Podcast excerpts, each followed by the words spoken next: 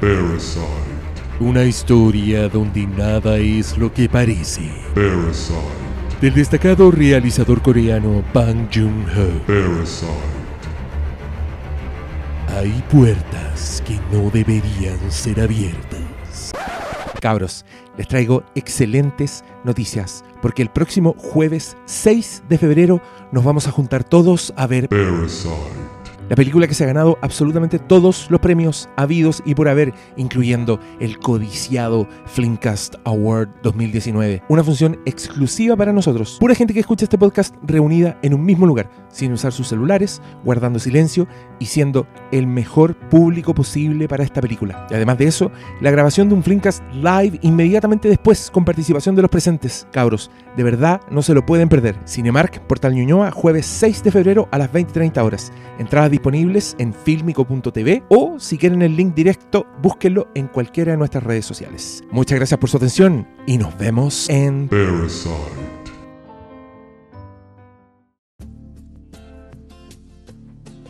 Queridos auditores, interrumpo la programación habitual del Flimcast para contarles sobre un nuevo podcast que llegará pronto hasta sus oídos. Se llamará La Reina del Drama y será básicamente un consultorio sentimental. En cada episodio escucharé atentamente sus problemas y les daré consejos desde mi perspectiva profesional y humana. Lamentablemente no puedo hacer esto sola y los necesito a ustedes. Es por eso que abriré mi casilla de correo electrónico para que me escriban y me cuenten sus dramas. De amor, de familia, de amistad, de trabajo y de lo que sea que los esté aquejando. Leeremos sus cartas en el programa y luego les daré mis mejores consejos. Antes de que se asusten, les quiero asegurar que solo yo leeré sus correos. Cambiaré los nombres y los detalles que sean necesarios para resguardar su identidad y su privacidad, pero el resto lo dejaremos tal cual. Así que libérense y escríbanme. Mi dirección es contacto arroba jennifervergara.cl, Jennifer con dos Ns y una F. Y este espacio estará abierto para hombres y mujeres mayores de edad. No sean tímidos. Quizá hay mucha gente sufriendo situaciones parecidas y este podcast será un espacio para que nos sanemos y nos sintamos un poco menos solos. Espero sus historias. Nos leemos. Bienvenidos a un nuevo Filmcast Live. Oye, ¿le gustó la película o no? Sí. Es buena, ¿no? El, el Briones se tuvo que ir, se perdió todo el final. Así que Oye, está ¿más muy impactado. Yo me fui justo cuando arrestan a, mm, a Hugh. Eh, Cuando hacen la persecución más tonta de la historia. Ah, te faltaba todo. Ya, me faltaba caleta. Faltaba de qué se trata la película, Sí, más o ba- menos. básicamente. Oye, yo quiero, bueno, quiero decirle primero los que quieran intervenir, vayan acercándose, haciéndose a la idea. Tenemos un micrófono especial para ustedes porque el pastor Salas anda en Guadalajara predicando, Música y dinastía. anda vendiendo sus comiquitas. Está en una feria del libro, ¿no? Feria del libro de Ya, Guadalajara. sí, sí. eh, mandó muchos saludos, dijo que iba a mandar un audio, pero no, Así no, es. no llegó tal cosa, así que... eh, pero tenemos un micrófono adicional para que los que quieran venir a dar su opinión. Y esta conversión es con spoilers, todos la vimos, los que no están acá ya que, que se Ma. pudren, no hay, no, no hay podcast sin spoilers para ellos, pero es una recomendación ciega, si usted está escuchando esto en su casa, no, no, no se quiso levantar temprano, vea esta película, a mí me, me- me encantó, encuentro que está muy bien escrita, muy bien actuada. Es, una, es un misterio de asesinato que realmente no es un misterio de asesinato, pero sí sigue todos los, como- los, los clichés del, del género. Y, y es bastante. Esto lo, leí, se lo leía a un crítico por ahí, pero tiene razón. Es, es una película que no está predicada como en la mala onda, en la crueldad. Y no sé si a ustedes les pasó, pero también como por eso mismo uno está acostumbrado a ver cosas tan crueles como que uno siempre está esperando que el personaje de Ana de Armas en verdad Rael que es malo, pero no ocurre y es un personaje muy bueno y creo que eh, igual es mérito de la película hacer algo así porque siempre es fácil tener un villano que es malo, muy malo, pero le quiero ceder a propósito la palabra al malo. ¿Qué te pareció a ti? Es que había un malo. El poder del dinero. El malo del dinero. El, ¿sí? el malo del dinero al final. Y yo creo que eh, es muy. Claro, a todos nos da risa cuando hablan de. No, ella es brasileña, viene de Uruguay, de Paraguay. Pero yo creo que representa muy bien a, a qué tipo de, de 1% estaba tratando esta película y cómo eso contrasta con los valores que tenía el- la enfermera. Entonces, el, el cómo, claro, está el discurso de, o sea, no el discurso, está la historia del misterio, qué es lo que pasó aquí, pero también te crea una un escenario súper rico en términos socioeconómicos y, y también con elementos políticos, porque yo creo que es clave el personaje del, del sobrino chico que no tendrá dos diálogos, pero creo que representa muy bien cómo el, El- choque El, El nazi choque. pajillero, le decimos. Sí. El, el nazi masturbante. turbante, más finflero. El nazi más flinflero. Sí, yo, yo también creo. Yo sabéis que esa es una lectura que la primera vez que la, que la vi, como que no le, no le di tanta, tanta importancia, pero creo que Porque la. te fuiste. Claro, fue un poco antes. Pero la segunda vez, claro, te vas fijando en los detalles, en la conversación de que Ecuador, Paraguay, Uruguay, Brasil, ah, lo mismo. ¿no? Tu enfermera la brasileña. enfermera de algún lado. Pero, el, pero creo que a lo mejor está en la conversación que ellos tienen cuando están hablando de Trump sin mencionar nunca a Trump. Que eso, que eso es muy bueno porque no dicen este, no sé, pelucón naranja ni nada, sino que solamente hacen la intervención con respecto a las políticas sobre inmigración. Y cuando la llaman a ella, así como, oye, pero viste si ella, ella es una chica de esfuerzo. Que No, me- porque me- es, buena esa escena porque el weón la llama como para decir tú eres chica de esfuerzo y todo, pero el weón le pasa el Le pasa plato el a la torta. ¿Te fijaste? Como que el weón no se da ni cuenta, le- se lo pasa. Hay muchas Sí. de esas escenas que, que, claro, probablemente en una segunda mirada le- sean más claras, pero hay muchas escenas en donde construyen eso desde ahí. El, eh, ¿Cómo estás tú? Si tú eres como de la familia. Eh, No, no fui yo el que no quiso invitarte al, Claro, al no, funeral, no, todos se pasan los esa demás. pelota. Pero a mí me gusta Sí. también cómo se ve también la corrupción del dinero. No sé si Creo que el, el personaje que era el, el hijo que manejaba la editorial, como en la discusión con la familia cuando están hablando de, de los fachos en Estados Unidos, como que va en contra del, del discurso del cuñado, que es como el, el más trumpista, pero cuando él va a De encararle a la Don casa, es él el que le saca el tema de, oye, que no se sepa lo de tu mamá, porque al final aquí no el- el- lo que importa es la plata y, y cómo están todos esos personajes, son carroñeros y, y eso está muy bien graficado en toda la película. Yo, yo creo que lo, le- Harlan dice el- en más de alguna ocasión lo- el discurso clave que es como que debí dejarlos que se valieran por sí mismos. Eh, ahora, es que es súper contradictorio porque en realidad a la, a la que sí se había valido por sí mismo le deja una fortuna así irrisoria. Que, claro, para mí ahora el remate tiene el de mi casa, mis reglas, mi café. Todos, esa, es que, que tiene la cantidad de detalles que te los va sumando, te los va sumando. Creo que eh, Diego tiene razón al decir que la película está muy bien escrita y muy bien actuada. Yo, yo eh, lo que, la sensación que tenía era que esos eran sus dos más grandes méritos. Pero creo que el ritmo que le da, sobre todo en el último tercio, hay harto de Johnson ahí de suma, de, ir sumando elementos, no sé, por la del cuchillo, que no pueden distinguir un cuchillo real de uno, de uno falso. Y claro, mi error fue criarlos para que no pudieran entender la diferencia entre un cuchillo real y uno falso. Lo dice el mismo Harlan y ese es el remate. Entonces, claro, eso es escritura, pero la tomada, el- ese, ese trono de, de cuchillos que tiene, que es hermoso, porque, porque te da como un aura de todo, que- de que todos pueden ser los culpables, todos los cuchillos le apuntan a la cabeza. Hay, hay, hay montones de... ¿Por qué el, el detective se coloca la corbata adentro, se sube lo- las mangas? Por si hay pelea. Pero cuando después ya ve que no va a haber pelea, se vuelve a bajar las mangas, se pone la chaqueta y ahí es cuando viene la pelea. Entonces son, son cuestiones de ritmo que encontré que, que, me dejaron un poco más helado la segunda vez. La primera vez no sé si las aprecié tanto, como que sentía que estaba siguiendo más el misterio.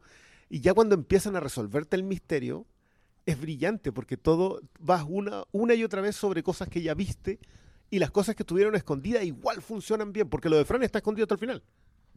Lo de Fran es todo de armada de, de, de reportera del crimen. ¿cachai? Sí. Es muy Agatha Christie todo el personaje de Fran, pero aún así funciona.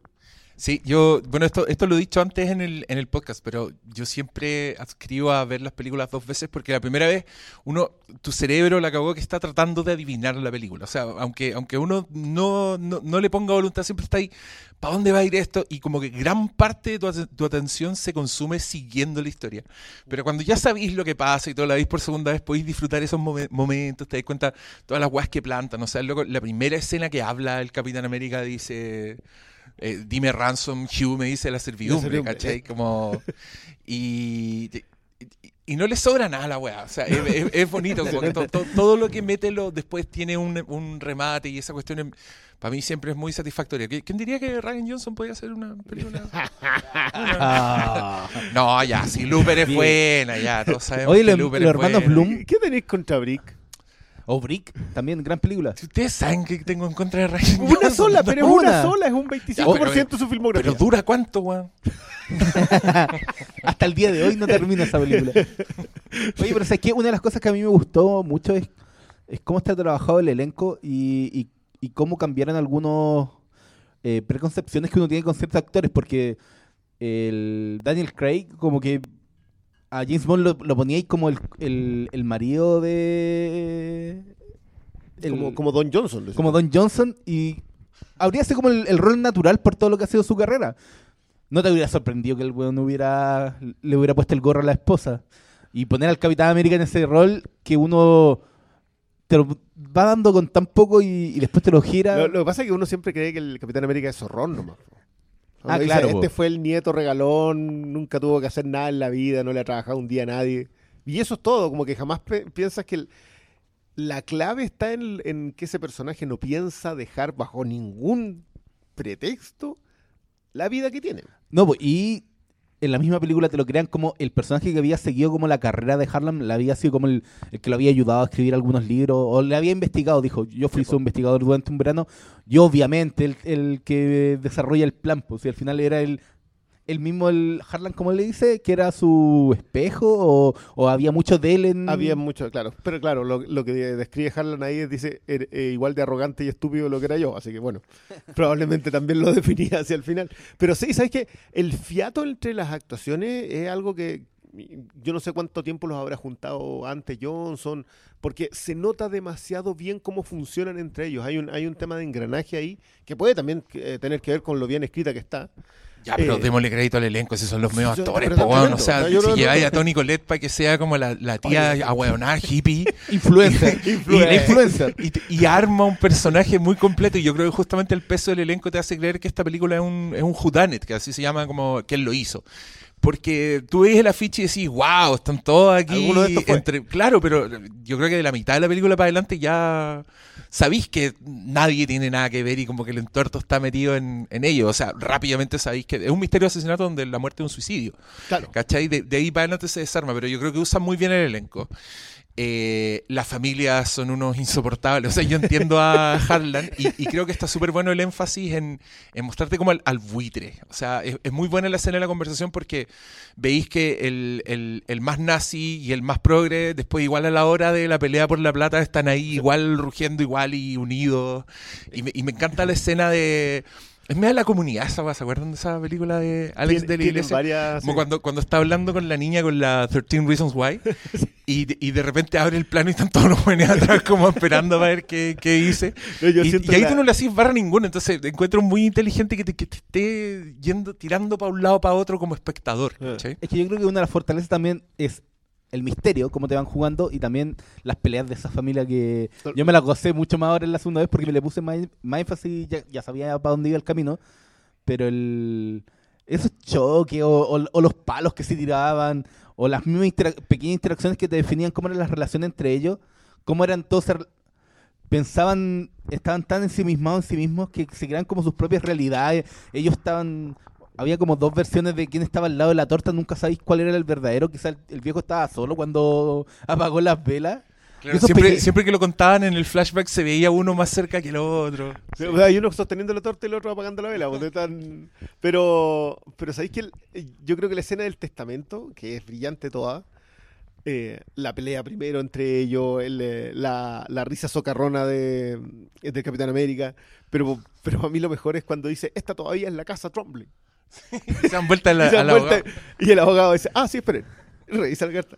Y se dan vuelta de nuevo para allá. ¿cachai? Todo eso, bueno, de- yo insisto, están muy bien actuadas porque si tú los miras a todos, todos están mirando para donde tienen que, para donde tienen que estar. No, no se le escapó nada en la toma. Pero yo creo Con lo que estoy hablando también, cómo se relacionan las mismas escenas que ven mucho, de, mucho después con las anteriores, porque esa de la casa de policía, no se van a meter con nuestra casa ancest- ancestral.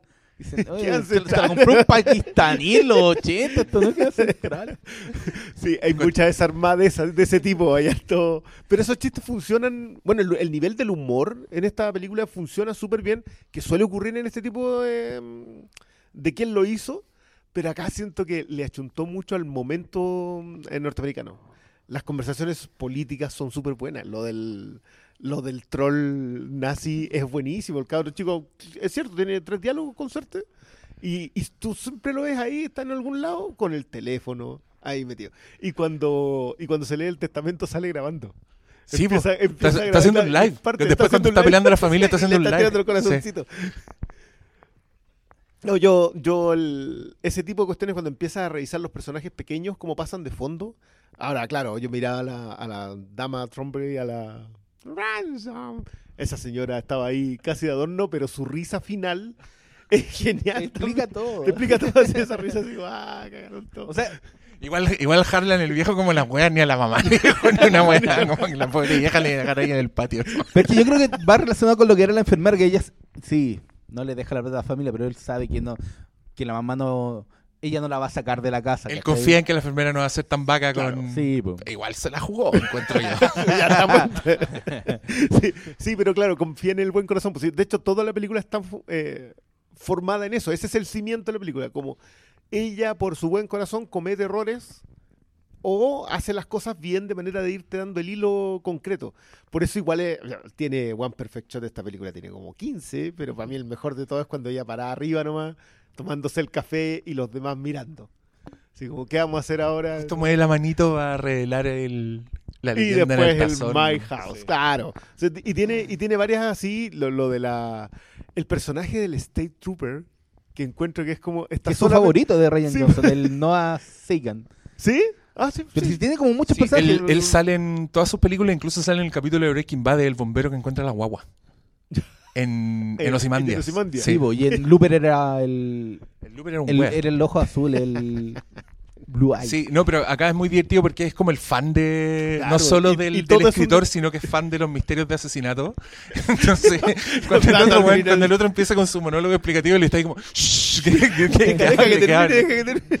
Ese- eh, creo que ese es mi chiste favorito Sí, sí. de esta película. No, no, que tiene el- muy buenos chistes. tiene muy Además, buenos hay que decirlo, porque. mm, y, y es buena comedia. A mí me gusta mucho cómo construyen el personaje de Harlan en ausencia de Harlan, porque lo veís poco, pero veís sus cuadros, veís sus bibliotecas, ¿cachai? Te das cuenta que el loco nunca quiso vender los derechos, entonces es medio purista del Tenía relato. Y creo que es el tipo de películas que a mí, si me decís cómo son, yo te diría que no me gustan, pero creo que acá funciona. Ese tipo de películas como que llaman la atención sobre sí mismas, como, ay, yo nunca, nunca caché de a dónde venía el final, ¿cachai? Esas que hacen como reflexiones que lo hacían mal. ¿Dónde fue que lo hacían mal hace poco en... En It Chapter 2, siempre decían, no, y no, que los finales son súper malos. malos. Los finales, y tú decís, puta la wea, esta película. No, pero acá funciona, ¿cachai? Acá hablan de, de, de este tipo de historias, como si siempre estáis tratando de adivinar el final y te ponen escenas de la reportera del crimen, como que es muy consciente de sí Con misma. doblaje español. doblada. ¡Hola, señora Fletcher! Cuando- uno cuando ve esas películas te das cuenta que los ahueonados que son los doblajes y uno está tan acostumbrado a ver weas doblajes. Pero es divertido. Ya, a ver, ¿qué más? Si alguien quiere acercarse también, venga, esta conversación es, tenemos Eh, eh, eh, dinámica. vengan. Vamos a ver, tenemos novelas que no tienen nada que ver con esta película, salvo que son policiales, espero. Te van puede a- servir para regalarla en Navidad. Hola, hola, hola. Eh, Nombre. Pablo. Hola, Pablo. Vine aquí por invitación de mi primo, quiero saludarlo. Qué bueno tener un primo. Grande primo. El regalo es para el primo, claro. No, quería, o sea, no tengo muchos comentarios. Más de frente. Eh, son unos comentarios que parte de lo que decían. El One Perfect Shot, eh, justamente hay un montón de encuadres, como muy cuidados los encuadres cuando eh, Daniel Craig se sienta con los cuchillos. Sí, po. Eh, hay otra en la casa, eh, cuando encuentra el asesinato también, cuando el tipo está con toda la sangre corriendo, también lo encuentro hermoso. Eh, los personajes, lo- los actores me sorprendieron mucho, eh, porque no sé si será así, pero porque no conozco tanto la carrera de todos, pero encontré que algunos me sorprendieron en el registro, como onda Tony Colette bailando así muy... Sí. como nunca me lo había imaginado, eh, Daniel Craig lo encontré pero graciosísimo. Esa escena cuando estaba el cuando, cuando estaba escuchando música y llega la, la ambulancia, me cagué la risa. Eh, eh, y, no- y, o sea, no sé, no mucho más como darle las gracias, espero que lo hagan pronto, seguir viniendo y que sea una sala más grande. Se nota que hay gente que, que le gusta esto, que quiere venir a esto, que llevamos años siguiéndolo, así que ánimo para todos. Ya. Listo, Bacán. bueno. Díganle, díganle a sus amigos para que tengamos la sala más grande, sí, po. Oye, duda. Pablo. No, no, pero Eh, eh, pasa el- ¿te gustó el ambiente que hay aquí en la sala o te molestó alguna de las personas? con algún ¿Te molestó alguna de las personas? Ah. sí, ese que está ahí. Yo quiero, yo, yo quiero, yo saber si vale la pena venir. po. No, no, y ustedes han hecho harto hincapié en eso, como que la gente se porta bien, no saca los celulares. eh, Yo no- escuché un WhatsApp, sí. Sí, yo escuché por ahí un sonidito, alguien que lo llamó. ¿Quién lo hizo? Pero, ¿Por qué lo hizo? Pero hay que tener un poco de empatía igual. Una, una emergencia. ¿Qué le pasó? No, ya está bien, si se, se le pasa un WhatsApp a cualquiera, pero no, no saquen fotos con flash, po. No, a la pantalla. Haciendo No, no, historia. güey. Oye, pero acá hay gente buena. Yo vi a alguien que salió a comprar snacks para esta parte. Sí. Alguien que está ahí arriba. Ídolo. Ya, dale. Oye, aplauso, gracias por la participación, muy optimista. Sí, yo también quiero, quiero hablar de la actuación de Daniel Craig porque creo que nosotros miramos a weá, Daniel Craig, pero el weón actuó increíble. Acá es como un detective que se nota que él quiere ser un detective muy bacán, pero que no lo es necesariamente, pero está muy enamorado de su nombre, por eso lo dice con tanto énfasis y se da vuelta y como que hace unas pausas antes de decirlo. Pero también se da la volada y empieza a wear con la dona y hace como unas analogías que no funcionan mucho. Y Sí, igual, igual voy a repetir de decir esto, pero igual vería más películas con estos huevones. Como con, Con Benoit. Con Benoit y Benoit. con su Watson, con ella que perfectamente ahora podría dedicarse a esto. Porque tiene de dónde. Porque, porque es buena persona, po, si eso es lo. Ya, joven, a ver. Oye, ¿vieron el tráiler de la nueva James Bond? No, Vea- yo todavía no. Veanlo después de haber visto esta película y van a cachar lo buen actor que es Daniel Craig. Se ve mejor que Spectre. Eh, Fel- Felipe, eh, Hola, bueno, un asunto es que esta me acordé mucho de una que me gusta mucho, que es Gran Torino. Que sí, como la ¿Gran. Torino? Sí, de hecho me acuerdo mucho el viejo que se encariña con el joven. Ah, Extranjero. la, la amistad entre el señor Christopher Plummer. Que, que al final eh, él sacrifica su vida en pos de que el joven nuevo tenga una, una oportunidad para su familia. Mira. Y de hecho, eh, hace lo mismo, él era todo ahí. El nuevo. Oye, es verdad, si fuera, fuera chinita Ana de Armas, habría sido más evidente para nosotros. Fueron intervencionistas en los dos lados, así que. Ent- Entonces me encantó mucho esta película y aparte Daniel Craig con su acento tan anubata. Entonces es genial. La raja. Eh, eso es todo. Ya, estupendo. Muchas, muchas gracias. Oye, Ana de Armas es española, ¿o no? Cubana. Cubana. Cuba, ¿En serio? Ah. Yes. Puta, acabo de cometer Uruguaya, el mismo error que los de la película. así. Ecuatoriana. ¿Por qué pienso que es española? Porque se fue a hacer su carrera allá. Ah, ya, no estoy tan lejos entonces. No, no. Ya. Pero- Sí, está buena. A mí, me, yo insisto, me gusta mucho el personaje de Christopher Plummer porque esta película igual es imposible sin un personaje como el, como el de Christopher Plummer. ¿Cachai? Un weón que el poco tiempo que lo veía en pantalla, igual está, está, weón odia a su familia. Me da risa porque queda, queda muy claro. El loco aprovecha su cumpleaños para dejarla cagada, como para darle las malas noticias a todo el mundo. Y después la noche está feliz, está como, ya, juguemos. Les dije todas las weas que tenía que decir. Y, y se nota que él está droga. preocupado como de irse, de irse en una nota alta. Él dice que ganas de terminarlo todo bien. Entonces, con eso en cuenta y con la actuación de Christopher Plummer, que es un seco, como que yo me creo completamente que este weón diga, ya, filo, chao. Como, Estoy envenenado, no me voy a morir por morfina como No, los weones. No, no, vamos al tiro. De por sobredosis, nada. Ídolo, sí, que voy a esperar 10 minutos. No, hagamos un último juego. Y le voy a dejar una carta escondida a, a la hija, que esa ya la tenía hecha de antes.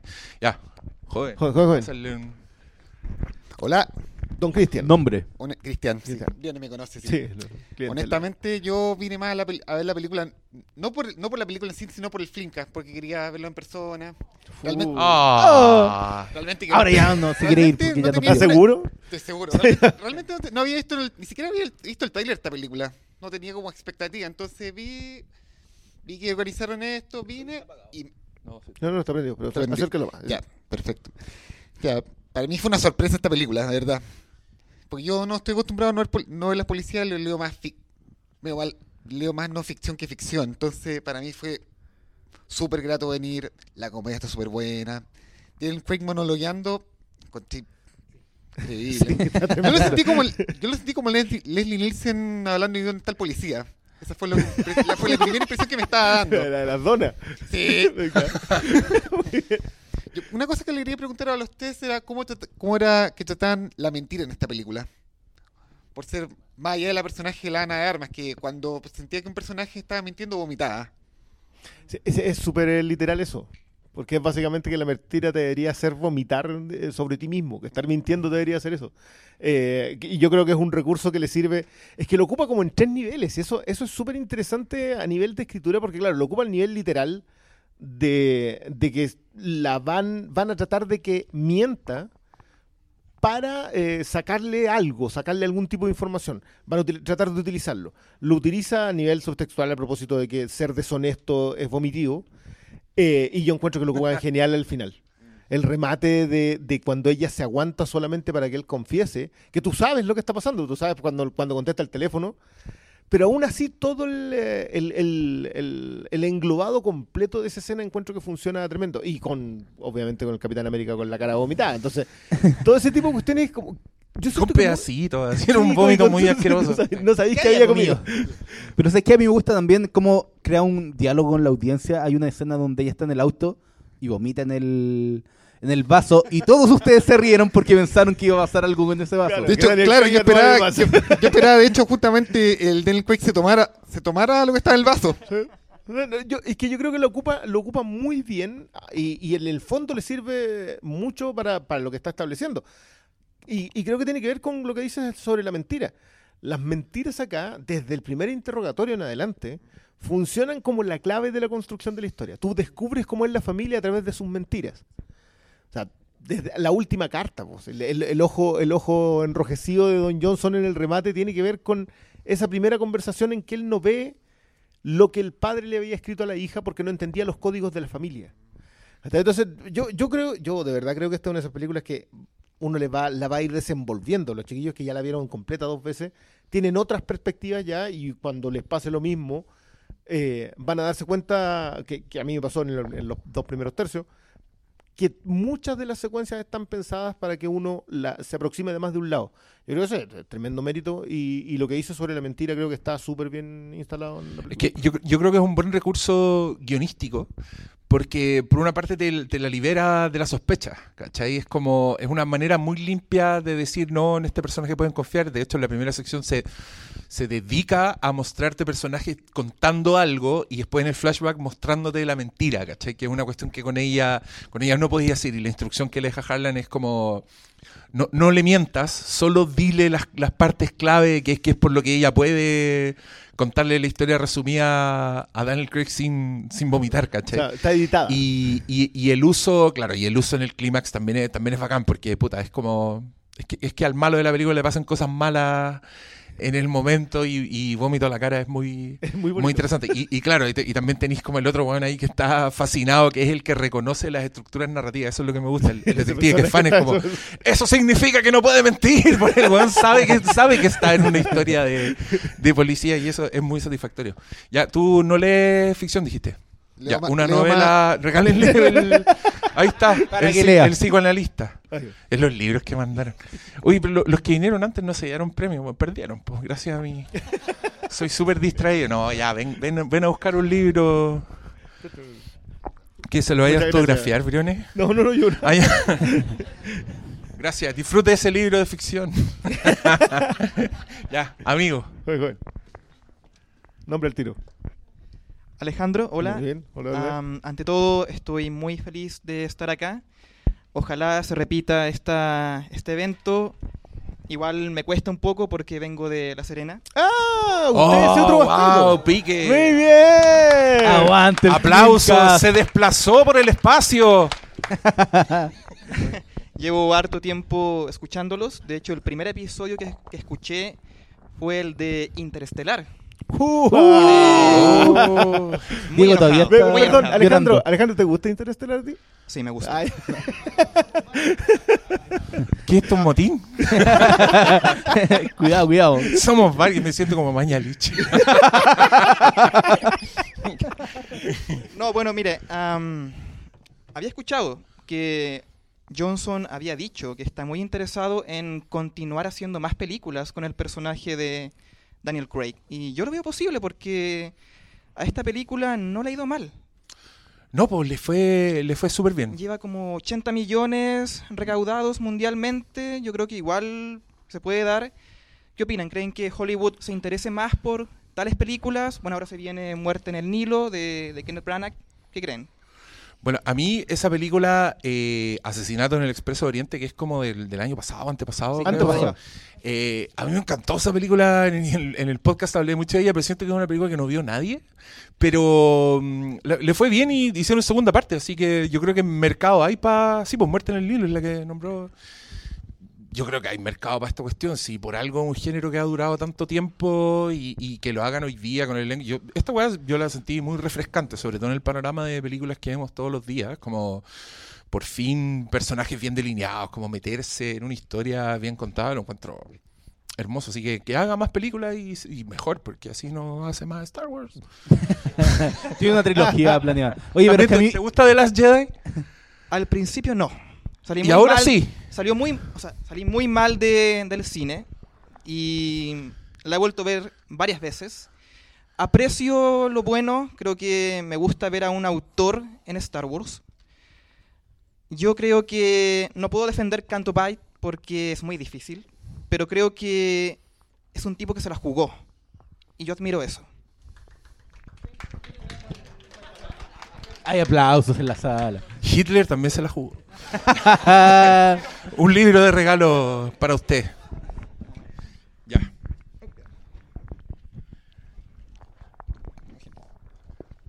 Ya. ¿Y el Brione? No sé, Arrancó. tenía su teléfono y salió. Tú sabes, eh, unos empresarios de primer mundo. Da- dale. Hola, ¿qué tal muchachos todos? Mi nombre es Carlos. Eh, varias cosas que, que me gustaron. Primero, eh, la reflexión de un viejo que está terminando su vida y se dio cuenta que la cagó. Ve a sus hijos, ve a sus nietos y se dio cuenta que como buen padre trató de hacerlo mejor, pero se mandó un condoro de proporciones. Y ahora revisa hacia atrás y trata de corregir en la marcha. Y eso es algo que uno está muy emparentado porque uno ha sentido en las familias o en, en otros lados de esa persona que fue un pésimo padre, pero como abuelo es chocho y dice te quiero súper seguido y es algo que, chucha, cuando yo era hijo no me decís que me quería ir para nada. po". Uno, uno ve, ve, ve como ese, ese ejemplo.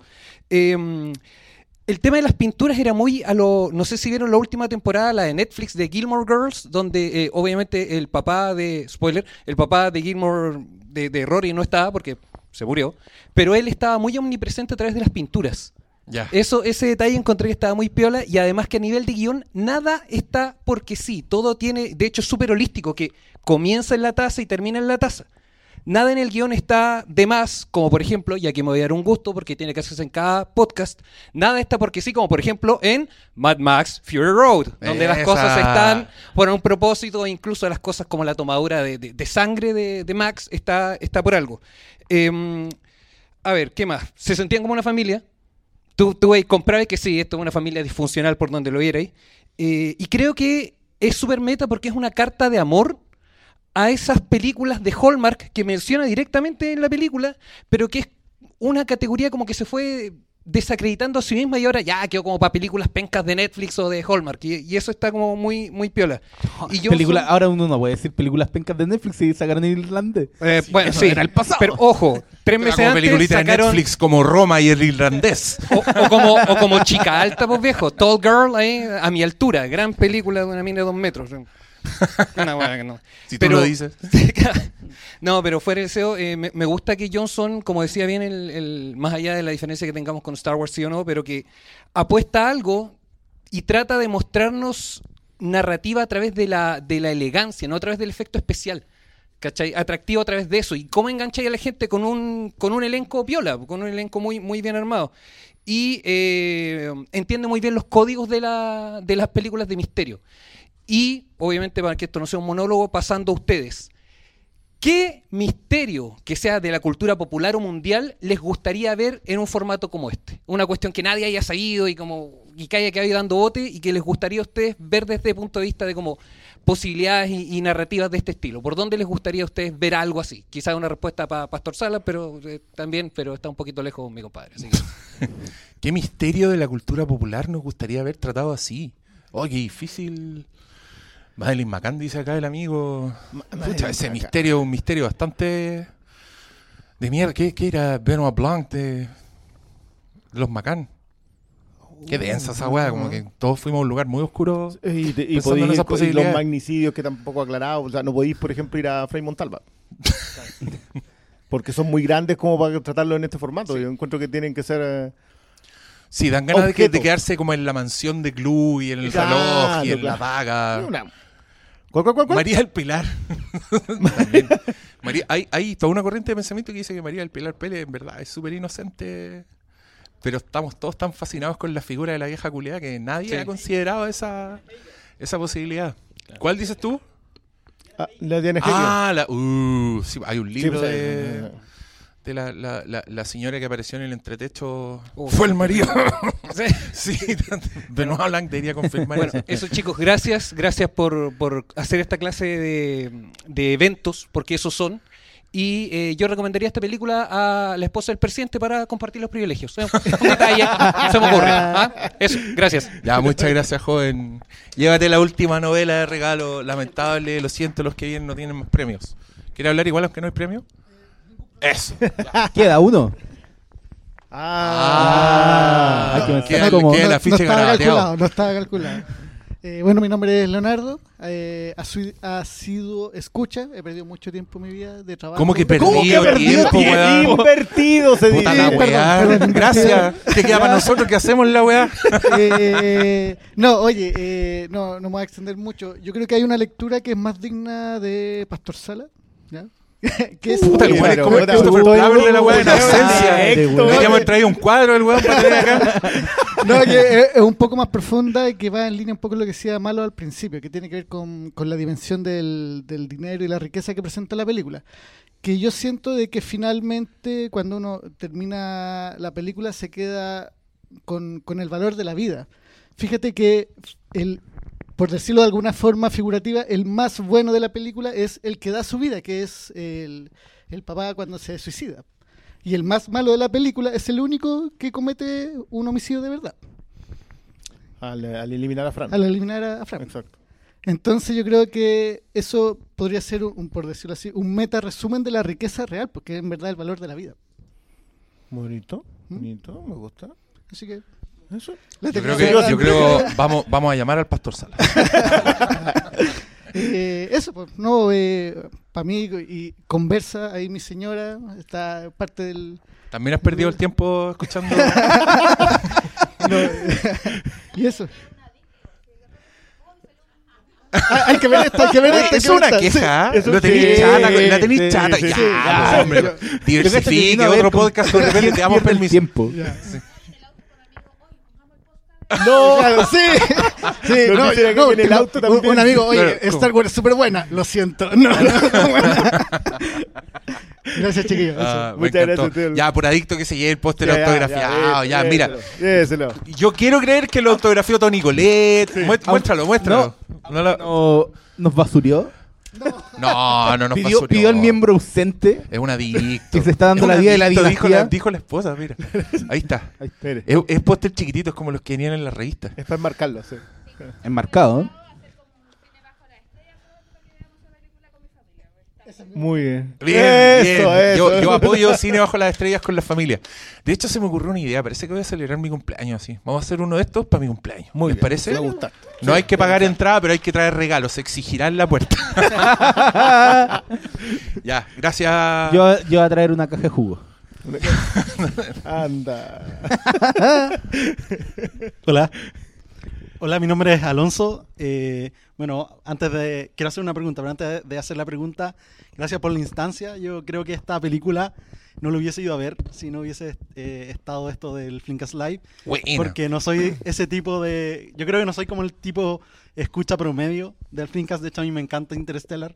La he visto como ocho veces. Eh, Toma. Y, y lloro en la parte del clímax y todo. Bueno, así que. eh, pero eh, mi pregunta es: y venía pensando un poco cuando terminó, fui al baño y.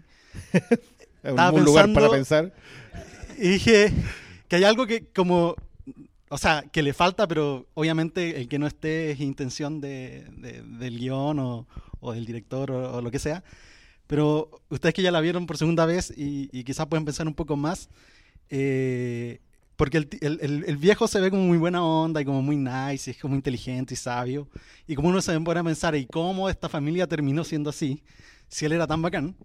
y empezáis a decir, ah, pero aquí no nos han mostrado a la esposa. Hay un personaje que falta. ¿Cachai? Y la esposa no está en ningún momento y no hay ninguna mención, al menos que yo haya captado. Entonces, eh, ¿por qué eso está velado? Eh, ¿Qué creen ustedes que, que es esa figura? Y, y no sé, si hay alguna explicación para en lo que terminó la familia, aparte quizás de la obvia que es el dinero y la ambición. Y Es que yo creo que está implícito y va relacionado precisamente con lo del dinero, porque el tipo sacaba dos libros al año, eso implica mucho, mucho trabajo, estar mucho tiempo encerrado en su, en su escritorio, en su sala de, de estudio, pero cuando eran jóvenes tuvo tiempo para criarlos, asumamos que ya estaba la esposa, pero él como padre, ¿cuál era su rol, cachai? O si no estaba la mujer, ¿quién los crió? Ahora, ¿Habrá sido la recordemos que el actor que hace esto es el Capitán Von Trapp. Así que ahí tenemos, viudo, frío. La- lo crió una novicia loca, po, que llegó. Sí, no, yo creo que la respuesta, yo creo que la respuesta está en el dinero. O sea, creo que su gran culpa es haberle dado todo en bandeja y eran todos insoportables. Yo creo por eso. Y también incluso Hugh lo dice, como ella sí, la, la, la, la que construyó la weá de cero, mi papá le prestó un millón de dólares para que hiciera la weá. Entonces, eh, sí, no lo había pensado. No sé, en mi cabeza es un viudo y ha sido viudo siempre. Pero, Pero- pero la no sé si hay algo en la película que apoya mi... La, la ausencia está en general. O sea, no hay ningún cuadro, no hay ninguna. No, no solamente no hay menciones explícitas, sino que no hay nada implícito en toda la mansión. Eh, de hecho, la misma pintura, las fotografías familiares, lo, que- lo que te alcanzan a mostrar nunca muestra. Que yo creo que eh, yo creo que es deliberado, porque si no hubiese sido. in- eh, siento que hubiese sido darle un antónimo al personaje de, de Ana de Armas. Eh, y, y me funciona muy bien que no, que no lo hayan hecho explícito. Ahora, claro, él carga toda la culpa de la crianza de la familia. O sea, es él el que dice, yo los crié mal, yo hice esto y hice lo otro. Eh, y nunca dice, hicimos. Entonces, probablemente también ahí hay una... Quedó viudo más joven. O- sí, eso Eh, tuvo yo, yo siento que la, la sacada tiene que ver con lo otro, tiene que ver con, con no generar un villano en la sombra. Una excusa quizá en la sombra. Bueno, gracias. Oye, El villano espera está que en el Na- bolsillo. Natalia, Natalia quería contestar esta pregunta en específico. por eso. Ah, que yo tengo una idea. Creo que, mm, que no se nombra a la familia o cuáles son los errores de crianza. Creo que es un recurso como retórico para decir que en realidad lo que ellos están cuidando no son, no son sus valores, sino que sus privilegios. Ellos están como muy preocupados de no perder lo que han construido o lo que se les ha sido dado en bandeja y no culpar ni a la mamá, ni al papá, ni a la ausencia, ni a la crianza, ¿cachai? Porque podéis criar muy bien a una persona, pero al momento de perder sus privilegios probablemente va a reaccionar como reacciona esta familia. Y creo que por ahí va la cosa. La única, no la única carga de culpa es la de Harlan. Y es al final cuando ya no hay solución. No, no es- Y él Sí, tampoco él- es una él- mala persona, no creo que haya No. sido una mala crianza, creo que hay otros él asume el error nomás. No, pero yo creo que queda implícito que igual ellos, antes de haber perdido la herencia, igual eran unos saco wea. Entonces, siempre estuvo ese, ese elemento en sus dinámicas familiares. Entonces, no creo que fue algo que despertó porque le quitan la herencia, solamente se potenció y obviamente salen como los buitres que. Es que ahí se ponen buitres, pues claro, que ya eran unos weas. Pero es cierto que eh, ellos pierden los privilegios antes de la muerte. O sea, el señor dice, a uno lo echa, le quita el trabajo y el otro weón queda en shock. Al Capitán América le dice, le voy a dejar todo a mi a mi enfermera cubana. A quién, ¿A quién más? A Don Johnson le dice, vos te estáis cagando a mi hija y vas a ver. Y esto eso también es cortarle los privilegios, porque después más adelante, cuando están hablando de él, dicen, él no tiene nada y firmó un prenup, que es esta cuestión que... La separación de bienes gringa prenupcial, que claro, es un contrato que se hace según el caso, hay unos fijos, pero si tú le querís meter, no sé, po, lo que queráis, podís, ¿cachai? Encuentro fascinante esa weá. Vean la película Intolerable Cruelty de los Cohen, que entra joya. profundamente en el mundo de los prenup y de los abogados de divorcio. O, o vean un capítulo del actor Apolo. Siempre bueno, nosotros nos casamos con un acuerdo en Bueno, donde si tú me nosotros cagas, te- no nosotros vas tenemos a el prenup, nosotros tenemos el prenup. El prenup, Eh, nosotros tenemos el prenup. Sí, gracias por la intervención. Gracias. Ya. Y. mm, es buena esta película. ya, joven. Em, hola, eh, me llamo Nicolás y quería hacerle una pregunta relacionada a los pocos diálogos, por ejemplo, que tenía el chico nazi. Porque me llamó mucho la atención y como a algunos de ustedes les debe haber igual pasado, no podía dejar de pensar en todo como el ninguneo que había a la enfermera chilena en la película y todo el rollo. Em, me llamaba mucho la atención eh, cómo estaba, obviamente, bajo toda la lógica del discurso como por debajo, así, hablando de los campos de concentración de Trump y todo eso, cómo igual hablaba del latente racismo hacia mm, eh, las minorías en Estados Unidos y me llamaba mucho la atención pensando en cómo eh, para Star Wars The Last Jedi eh, Kelly Marie Tran que hacía de Rose, si no me equivoco. Sí. Sí, eh, ella recibió como mucho backlash en internet por lo mismo, como mucho, muchas tallas racistas, y lo mismo pasaba con, con John Boyega, y que mucho, bueno, hay una parte del fandom de Star Wars que es como muy tóxica, sobre todo en Estados Unidos, y hablan mucho de cómo eh, les molestó y sentían como muy encima el tema de la diversidad en Star Wars. Y me llama la atención, y aquí viene mi pregunta, si es que sienten que esos pequeños comentarios como del niño que siempre estaba tuiteando, haciendo lives, era quizás como una manera como de encarar o llamarle la atención a ese público que tuvo Ryan Johnson y al cual por, por, la, por la culpa de esa gente Kelly Marie Tran tuvo que cerrar sus redes sociales y pucha igual que paja po, que paja por eso ese es mi comentario Qué paja, sí. Qué paja, Quizás sí. le gusta Star Wars al nazi. No se sabe. sí po. Yo creo que hay un ninguneo directo. O sea, no- O sea, no- hay un ninguneo a los influencers, Claro, a ay, Twitter, claro, que es- muy gracioso porque cuando Tony Colette habla del detective le dice, yo vi un tweet sobre un artículo tuyo. y después Jamie Lee Curtis le dice, yo leí un artículo, artículo tuyo, ¿cachai? Como que Hacen la- estratifica hacen los personajes así según su, su- Y después ella cuando está tratando de convencer a la enfermera le dice, ya no estoy en Twitter. Como, Sí, mándame un me mensaje imagino que es directo en- insoportable esa Claro. de seguir. Pero... mm, Influencer, po. Sí, no sé, yo creo que es más, no sé, ah, es- debe ser por lo poco que sabemos del personaje, pero en mi cabeza siento que este personaje es más un- un- una burla a ese tipo de personaje, como al derechista, como al weón que le está haciendo retweets a Cast, como el que está pegado ahí, como teniendo una guerra solo, más que al comentador de internet de películas, que creo que esa es como otra, otra instancia, y el, y el fan de Star Wars debe ser un fans más tóxicos que existe son despiadados, o sea, tanto para bien o para mal. Los que defienden Star Wars son capaces de hacer pebre a un anónimo en internet, mientras que los que no les gustó están haciendo. pueden, pueden hacer. Oye, ya, ¿qué te pasa? no sí está bien El podcast está muy bien fundado, no tiene nada que ver con la raza de Rose. Ese personaje es pésimo. Está bien que haya cerrado sus cagadas. Ah, no, no. Em, no, ne- no sé, y no sé, en verdad es que yo cuando tú no, no cacho tanto, pero hay tanto enojo porque Star Wars es diverso, entre comillas. Yo Sí. creo que esa weá, Sí. ¿sí? sí, Ah, mi en mi cabeza la diversidad es algo que le importa a los ejecutivos de Disney. Es que lo que pasa es que como nosotros pertenecemos justamente a esa categoría, estamos, estamos en la casillita de diversidad, a nosotros la diversidad mm, como que nos parece lo normal o no nos importa tanto. Pero yo me acuerdo cuando hablábamos lo de Terminator, uno de los grandes fracasos de Terminator es que la primera mitad de la película transcurre en México y la heroína es una mexicana. Y con eso perdiste 200 millones de dólares en taquilla en Estados Unidos automáticamente. Claro, a nosotros no nos importa, no, no, no nos influye en lo más mínimo, pero allá pesa. Y lo de y lo de la diversidad en Star Wars, yo creo que por eso también lo emparenta Johnson en esta pasada. Obviamente el ninguneo tiene que ver con que él considera que el alt-right y el, y el tóxico de Star Wars es el mismo. Y no es una teoría poco plausible, porque, porque probablemente los sitios coincidieron los ataques. Entonces, claro que la- Y por eso también tiene tan poco diálogo y por eso en realidad es un lo, lo desecha y le pega una así como... Y, creo que, y creo que le funciona también. Ahora, obvio, si Ryan Johnson igual fue... A, a él también le dieron duro eh, después de las Jedi. Co- Con, Con razón. Con razones distintas, pero yo también concuerdo con lo mismo. Eh, No sé, yo desde que, desde que vi esas películas culiadas de Cambridge Analytica, que no creo nada de lo que pasa en Internet. Así que, pero me parece una lectura muy interesante Ah, ver- verlo así. No le decía al joven. Ah, ya, vale. Muchas gracias. No, y gracias a ustedes por la instancia, porque de- de hecho soy de Valdivia y yo tenía entradas compradas.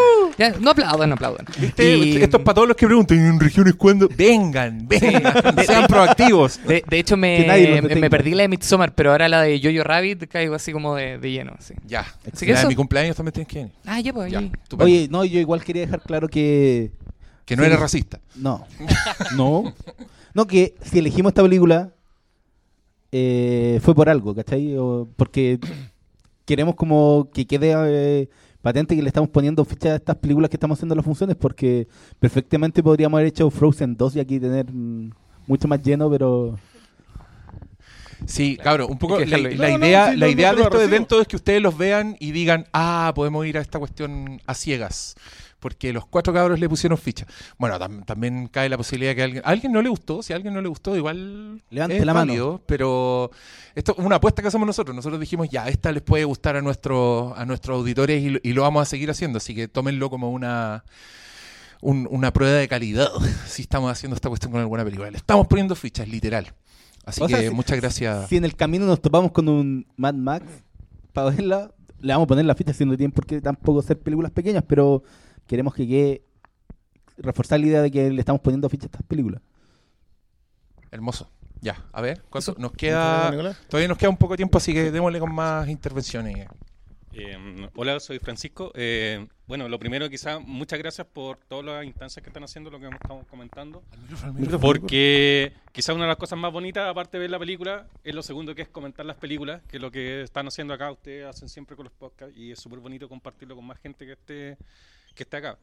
Y bueno, con respecto a la película, eh, yo quiero defender aquí al personaje de Daniel Craig, que es por el arquetipo, como fanático del tipo de novela, de este tipo policíaco, él mismo lo dice en una parte de la película que es su estilo, él cuenta en qué consiste su estilo, que las cosas prácticamente le, le llegan a, a- a él. Y eso se genera en muchos personajes, eh, a Mick Marple, eh, Poirot, eh, no sé, incluso Colombo, en la serie, si se acuerdan, cuando estaba casi listo el caso, él decía, un momento, voy", y ahí da toda la solución del caso. Y es parte del, personaje que construyen acá, que está hecho en arquetipo. Todos los personajes son presentados de manera muy clásica, dicen cuáles son más o menos sus motivaciones, y el detective es muy importante porque también tiene una forma de trabajar. Y esa forma de trabajar aquí la muestra muy claramente cómo funciona él como personaje. Entonces yo creo que lo hace muy bien aquí en cuanto a la dirección, la dirección de personaje y de crear este mundo. Y si algún momento, como decían antes al principio, hay posibilidad de que se generen más películas con este mismo personaje, es muy seguro. Estos personajes se generan en diferentes novelas y se van progresando. Hasta que los terminan matando como Sherlock. Para revivirlo, por el poder del dinero. Después revivirlo lo en reviven. Pero es ¿sabes que-? A mí me gusta cómo se entrelaza todo porque perfectamente Benoit podría Benoit ser un- una creación de Harlan. Y Sí, los mismos hay- hay misterios. un- hay una y cómo se van meta la de doble eso. lectura entre lo, lo que está en juego, cómo van investigando, la propia experiencia que tienen eh, lo- los mismos personajes. Por ejemplo, el que manejaba la editorial no cachaba nada, era el, era el weón que no. Walt. Sod. Sod, sí. Ya, Sod, dale. Pero él, por mucho que manejara el libro, no tenía. n- Ni No, no, siquiera de- un manejo de, lo que weá. estaba pasando. Es que yo creo que hay dos lecturas meta ahí muy buenas. Una la del fan, que es el fan del misterio mientras está metido en un misterio. Y el otro es el del, eh, el del detective, que es un detective personaje de, la- de las novelas que escribía mientras está resolviendo el, el crimen del autor que las escribía. Entonces, claro que tienen, tiene más de una lectura. Yo, a, a mí también me gusta la idea de que Benoit Blanc sobreviva a, a Knives Out y tenga alguna otra cosa después. Pero eso va a depender de, primero, cómo le va a esta. Y segundo, si es que el autor y, dire- y actores y autores están eh, en la misma página, porque puede que si no quieran quedarse simplemente con lo que está. No, no, no sé si tampoco todo tenga que tener secuela. No, no es necesario, pero claro, como, como decían, pa- pasa del, del mismo autor, que es verdad eso. De hecho, a la Agatha Christie también desapareció, Historia Real desapareció semanas, y eso fue parte del misterio y era casi como si fuera el misterio de, un- de su nuevo libro. Y, al- Entonces, y alguien resolviendo. ¿La dura pasó eso? Sí. Como en Al borde de la locura. Sí. Que desaparece el, autor de. Desapareció Agatha Christie y fue parte del misterio que incluso se pensaba que era parte de un nuevo libro y etcétera. Y aquí Y la- andaba carreteando. Quizá, andaba carreteando. Y aquí quizá el personaje de Harlan también es como uno podría pensar, quizás hasta el último minuto en un- aparecía al final y decía, Sí, "No estoy uno tiene, muerto". uno tiene la idea de que, Sí, de sí, que hay una trampa en el, el tema de los cuchillos con eso, pero finalmente no lo era. Ya, joven, muchas gracias. Ya, hagan la corta los últimos que quedan. Queda poco tiempo. estamos- estamos. Señor de. Eh, Hobby- de- bueno, del soy cine. Angelo. Te dejo. eh, es mi primer Flinkas. Lamenté mucho no haber podido venir a la película. de- Primer Flinkas Live. Flinkas Live, Ah, ya. sí, perdón. Flinkas Live. Eh, lamento no haber venido al de la película de Breaking Bad, que estaba muy emocionado por ir, pero por tema de tiempo no pude. Eh, yo no vine tan lejos, vengo aquí de Santiago Centro nomás, así que admiro a los que, a los que se pegaron el pique. Privilegios, 1%. Sí, así que no, admiración para ellos. Y respecto a esta película, yo venía sin conocerla. Vine derechamente por el sello de- del Filmcast y la disfruté bastante. Porque en algún momento de la película eh, me vi, al mismo tiempo de seguir la historia, seguir la trama, me vi yo mismo así siendo eh, parte de la investigación, como tratando de adivinar quién fue, cómo pasó. Yo también pasé la película de que se habían cambiado los frascos, pero tampoco llegué a ese, ese juego de que se habían cambiado dos veces los frascos. Entonces, ese esa forma de llevar la película me mantuvo todo el rato enganchado, todo el rato enganchado intentando adivinar quién había sido. Así que la pasé muy muy bien viendo esta película. Excelente. Eso, Yo- yo- yo Excelente, también- po, gracias por gracias por el voto de confianza también. Sí, Vamos a sí. seguir ahí atentos a cualquier otra. Ahí, auditor, usted que está escuchando este podcast y no sabía si venir vio, acá guapo. Pero- Para, la próxima no cometas el mismo error. Con- concuerdo con el joven a propósito del ritmo. Yo creo que de verdad lo, lo que logra no, no lo pierde nunca, como que nunca te sientes extraviado nada, no, no, no, o aburrido en alguna parte. Todo es un misterio, todo va avanzando como un misterio. Y, y eso es en estos días en que cualquier película te pierde a los tres minutos. Bueno, puede influir en que estábamos todos sin celular en la mano. Pero, pero en general creo que, que funciona muy muy bien y el último acto yo lo encontré, quizás porque lo vi solamente hoy día. Porque está, sí, porque y- Hoy día sí que estaba metido. como dos semanas. Sí, tranquilo. Ya, qué bueno. gracias, joven. Yo te- no, no se te ocurrió en teoría mientras leía y no. Yo no estaba con la idea de que fuera de que Harlan hubiese hecho toda esa trampa para que la familia, para develar la familia. Ay, que el buen iba a salir Y de un aparecer closet y iba a así. decir, De ah, hecho, cuando- vieron que eran como Cuando le habla al trooper el eh, Benoit Blanc, pensé que a esa persona iba a buscar. Que estaba Ah. escondido, no sé, pero pero muy bien, es bueno el despiste también en estas. Hola, buenas Hola. tardes. Nombre- Eh, nombre. Soy Rafael. Hola, Rafael. Vengo de Pudahuel, que no es tan lejos, pero igual es como una periferia. Sí, y es más lejos que Santiago Centro, así que. Ahora se van a empezar a pelear. Un aplauso. desde, desde China. Claro. Y primero, eh, una entre queja y agradecimiento. Ah, no, Vamos con la primera weá. Ah, Interstellar, ¿qué? No, no, no, no. Last Jedi. Es que estar aquí es muy rico. Porque, por ejemplo, hace mucho tiempo que no iba al, que, que iba al cine y no disfrutaba el sonido. Ah, o sea, sí. me senté aquí y el sonido era una de, de calidad excelente. Entonces. Un ido- aplauso para los amigos de Cinemark que, que están ahí. La Esperando que nos proyección impecable, amigos. Eh, el sonido también. Me encanta que le suban el guataje porque hay unas salas en que. Ya, y Sí, ahora se la escucha queja. súper súper limpio. bueno, la queja es, es o sea, para mí es queja porque al ser de como una periferia nos han discriminado, nos ponen las películas dobladas en horarios tarde. Ah. Y por ejemplo, si hicieran los Filmcast live acá de noche, en los momentos en que estamos no tengo transporte para la casa. ¿Cachai? Lo hemos considerado. Sí. Sí, Por eso entonces, lo pensamos a uno que- sí, pues, aunque uno tenga que levantarse temprano, vale la pena. Vale la pena venir para acá porque en la noche no, no podría. ¿Cachai? Bueno, hablando ya más de la película, quisiera expresar que estoy un poco en desacuerdo en que la película no fue floja. Yo encontré que fue muy flojo darle el, el- finalmente el villano al Capitán América. Como que todo el rato se espera que él, porque es el weón que más tiene que ganar. Y de hecho, hasta el último, cuando mira a la mina, yo dije, ah, le va a sonreír, le va a hacer el guiño como al plan nos resultó. ¿Cachai? Que eso era lo que esperábamos. Eso era lo que esperaba. Y por ¿Cachai? eso no es floja. No, Es que porque es que es, es- no, no, no, no, no, es que es súper como decirlo, ah, ya, él solamente era el malo, ¿cachai? Como que Pero no, que- no, no profundiza el Pero personaje. lo que todos esperamos es que el, ¿cachai? el vómito sea fingido. Todos Ah, esperamos que todo sea un plan. Si esa es la gran gracia. si el Bueno, gran- me cagaste. Sí, ¿no? sí lo sé. Pero Pero ¿sabes qué? Es que yo tampoco estoy tan de acuerdo con que sea el que va a ganar más, porque si lo, lo, lo piensas, el hijo manejaba el imperio Publi- de publicidad y está, podía vender Sí, pero-. Y El- ahí, y- y ahí es donde está el dinero. Entonces, yo creo que cada uno, No, no, eh, no, pero que menos que otros, el trato, el que trato con ella era repartir entre los dos. él, él iba a tocar su parte Sí, pues entonces claro. la familia iba a quedar toda sin, Sí, sin yo creo que- plata. yo creo que la, la clave en eso es, el- justamente lo del testamento. Porque Claro. el testamento te cambia el eje de quién es el principal sospechoso. Porque tú tenés tú tenés una idea de quién lo hizo hasta Claro. el testamento. O sea, es muy inteligente de la película partir mostrando tres mentiras de tres personajes que al final no tuvieron ninguna incidencia en el es lo acto mismo final. todos Sí, esos sí, hueones, sí. En Sí, general, todos los interrogatorios al principio, eso es muy bueno. Entonces, te te develan, todo, todo te el develan la familia y te, devel- y te develan la dinámica y te develan las razones del actuar de Harlan. Sí, En ese sentido, todo, todos los demás personajes, todo el resto de la familia, por eso es lo que habla Diego de, de- de un personaje construido en ausencia. Porque todo eso te va diciendo de qué se siente culpable Harlan y por qué le está dejando las lucas a quién se las está dejando. Y por qué toma la decisión que toma. O sea, no, no es menor que todos, todos en la, en la familia se llevan mal con todos. No había afecto entre ninguno de ellos.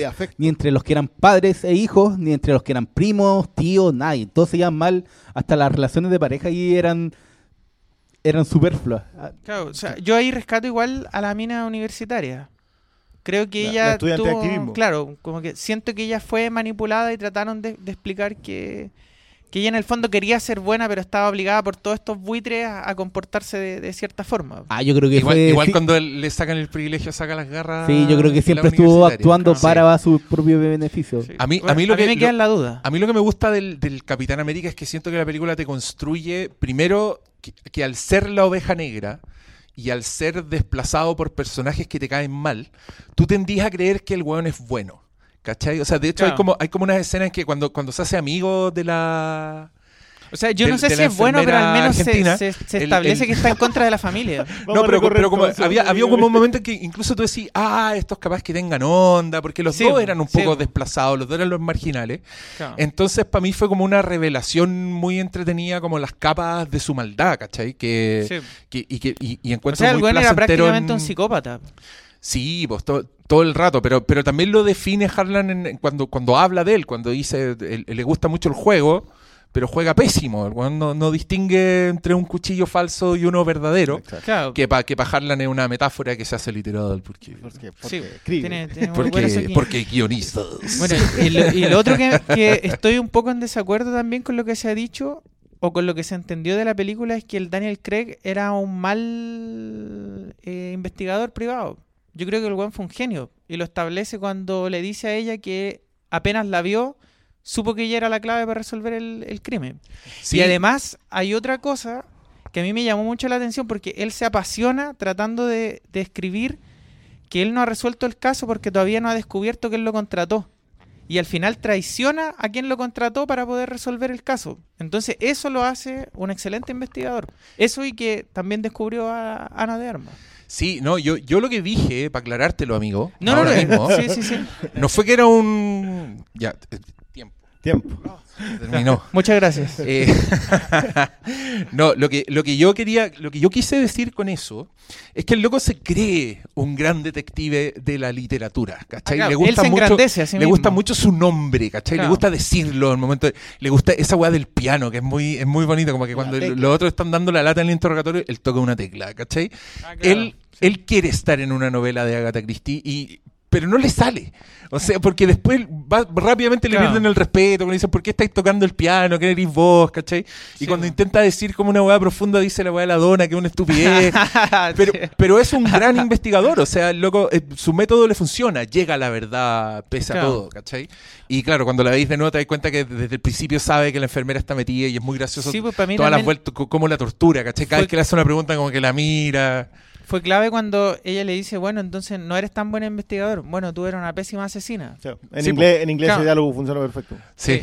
Y, y eso, po. oye, y tenemos que terminar ahora ya. Así que les voy a pedir un gran aplauso a todos los que vinieron.